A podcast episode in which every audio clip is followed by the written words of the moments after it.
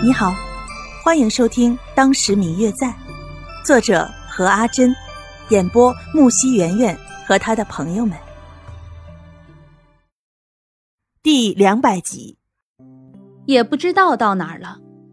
看着前面的黑影，白若秋只觉得自己好像在哪里见过，但是却始终想不起来自己在何时何地见过。那道黑影的速度很快。在隐约的灯光照映下，依稀的看出来，应该是一个男人。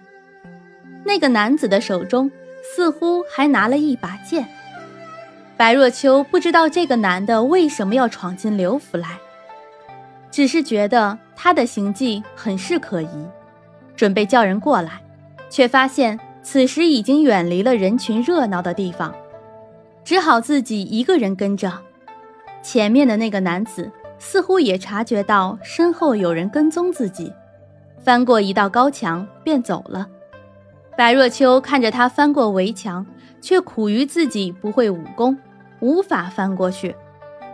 但是那个男子在翻过去的时候，他却分明看见了那个男子手中拿着的那把剑，他见过，就在之前，在穆家的别庄。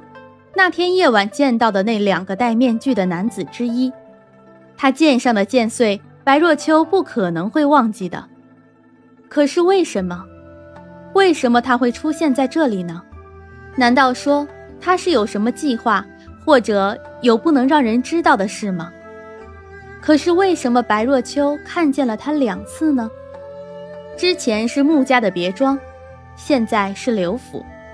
这两个地方到底有什么在吸引着他呢？表妹，你在这里做什么？就在白若秋愣神的时候，刘静安从一旁的小树林里走了过来。白若秋听见有人在叫自己，吓了一跳，回过头来看着他，眼中充满了疑虑。表哥，你怎么会在这儿？我。刘静安听见白若秋这样问自己，似乎是有什么好笑的事儿一般。表妹，难道你不知道前面不远处就是大厅吗？我当然是出来走走的。大厅。白若秋仔细的听了听，确实有不少嘈杂的声音传过来，看样子应该就是大厅了。但是他觉得有些奇怪。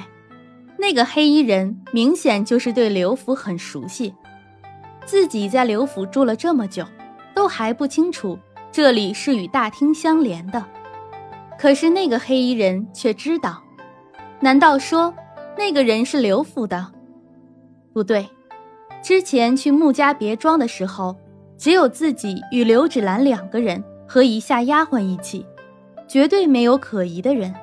那么剩下的？便是对刘府很熟悉的人了。可是今天晚上来了那么多的宾客，到底是谁呢？白若秋看着刘静安，上下打量了一番，也不是他。刘静安一看就是不会武功的，要比刚才的那个人瘦。况且他刚刚消失，他就走了过来，太不可能了。表妹，你在想什么呢？刘静安看着白若秋一副若有所思的样子，用扇子敲了敲她的头。表妹订婚你都不去，糟了！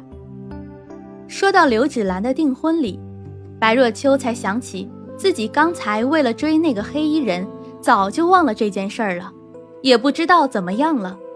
他急匆匆的就往回跑，可刚刚踏出两步，又跑了回来。嗯嗯，我最亲爱的小耳朵，本集已播讲完毕，感谢您的收听。如果你喜欢这本书，欢迎您多多的点赞、评论、订阅和转发哟。当然，也可以在评论区留言，我会在评论区与大家交流互动的。